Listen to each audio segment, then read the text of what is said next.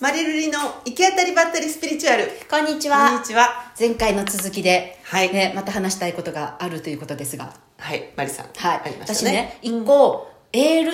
見てる、はい見てますよもちろんじゃないですかね、の何日か前ちょっと前ので哲夫はい作詞家の哲夫がふるさとに帰るっていうの、で哲夫は見てる人はご存知ですがはい生、い立ちがね小学うん小学校の校歌を、校歌の作詞したんだよね。うん、で老いたちがいろいろはいね夜逃げしたりとか、親元から、えー逃げるように家出してみたいな感じやから家族愛みたいなものがない、んでふるさとに帰るとか、そこで話をするとかその効果のね、とかもう絶対したくないことですよ、だけどしたんだよねで自分そして何を喋るかと思ったらその自分の生い立ちを語った、はい、小学生にね。ね生徒たちに、ねそうでした。夜逃げしたとかまで全部喋ってよねで学校がだから唯一楽しい場所だったはいみたいな話をした、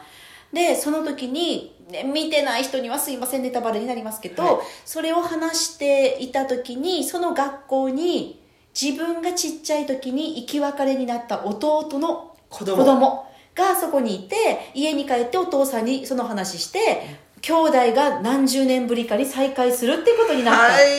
もうなんか泣けて、だよねで私そのえそれを見ながらね何を思ったかっていうと哲夫が一番封印したくて一番触れたくなくて誰にも触れられたくもなかった、うんその隠しておきたかった傷みたいなものを表に出すことによって家族と再会できた弟とね、弟出会うことができうんた。そして、その後、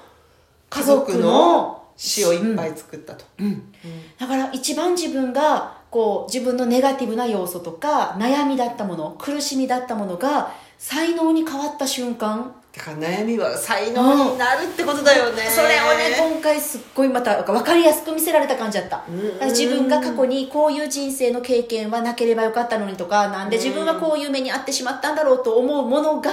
実はものすごいその人でしか表現できない何かになるんだなと思って、ねえ俺はダメだって鉄を言ってたねあの北村優也が俺たちには想像力があるじゃないかあれもかっこよかっあたのけシーンどよかった想像力だけじゃなくてやっぱり自分をさらけ出すということをした時に、悩みが才能に変わるんだね、すごいねすごいシーンやったなと思ってでもとても悩みがん才能になるって、うんとても今思えない自分のことを考えるとあらそんなに悩みがあるんですかありますね、あーまあ、っていうかその哲夫みたいに「俺はダメだ」みたいな自分の「私はこういうとこダメだ」って思うことあるじゃないですかあるそれを、をうんが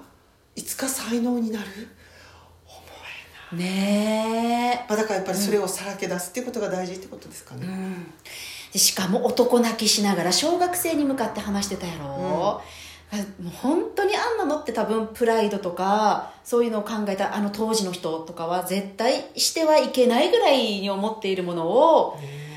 それそれ話すと思わなかったもんね、うん思わんかった思わんかった家族のことを話すと思わな思かわったなよかったね、うん、でまさかそれが弟と再会ね会えるききっっかかけけにになるでなんかもうやっぱ美しいなと思ったと人の人生ってなければいいことってないんだなっていう、うん哲夫があの才能ある作詞家になるにはあの生い立ちじゃなければこの詩は作れないってなるとよそしてその歌を聴いて癒される人が世界日本中にいっぱいいたって考えるとよ、ね哲夫は小さい時にああいう体験をする必要があっあたっていうでもそこで出会った人々、うんもうほらね、うんあの藤堂東先生堂先生が名刺を渡したりとか、うんうん古今和歌集をずっとだからね、だから好きなことですよ20年間ずっと鉄道はだから持ってたんですよ好きなことってすごいね生きるだからそれで食べてはいけんかったわ新聞社で働いてるから、はいだけどずっとそれをやり続けたわけよねお金になるとか仕事になるとか関係なしに好きで持ち続けていたことが実は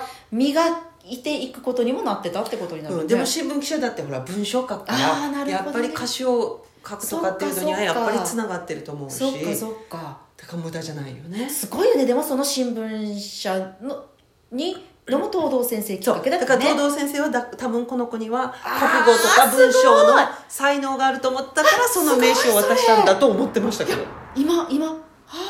すごいねね東堂先生すごい恩師恩師なくなったすごいね先生ねそう、うんだからやっぱ好きなことって、うんうん続けてると、うんやっぱり何かこう、うん逆にその、うん歌詞を書いてたからこそ、うんうんその悩みも解決できたからどっちもだよね、悩みも才能になるし、才能が自分の悩みも解決してくれることになるしすぐごるぐるいいいくないですかすごいねねなんかどっちかで諦める必要ないってことよね、うん絶対こうひっくり返る時が来るし、うんうんで仕事を普段ね一生懸命頑張っていて、そんな好きなことする暇はないわっていう人もどうかねそう前ん何話か前に、うんあうのんカヌーの話したじゃないですか、うん仕事は9時5時と決め、8時5時と決め、うんそれ以外の夜とか、うん休み時間あの、土日の休みとかで世界日本を一周したカヌーの人の話があったみたいに、うんいい話やった仕事じゃなくても趣味を20年間続けてたなら、うんうんそれはきっうんとここから先のね水亀座の時代に表現するうん下地はできてる可能性ありますよね、と思いますと思います、ねうんだから20年これまでの20年自分は何であれ本当ね何をやり続けてきたのかなって見てみるのはいいねこ才の能機が会隠れにている可能性があるねいいと思いますそして何かそうやって自分で諦めてしまったらもう一回それをうん再開するっていうのもありかもしれなありいですねうんうんうん今このタイミングで、そうだね、うんいいなあいい時代に来たねいいね好きなことしていいんだってよ好きなことでしか生きれなくなる時代になると思いますはいはいじゃあじゃあねうん、またねバイバイバイバイ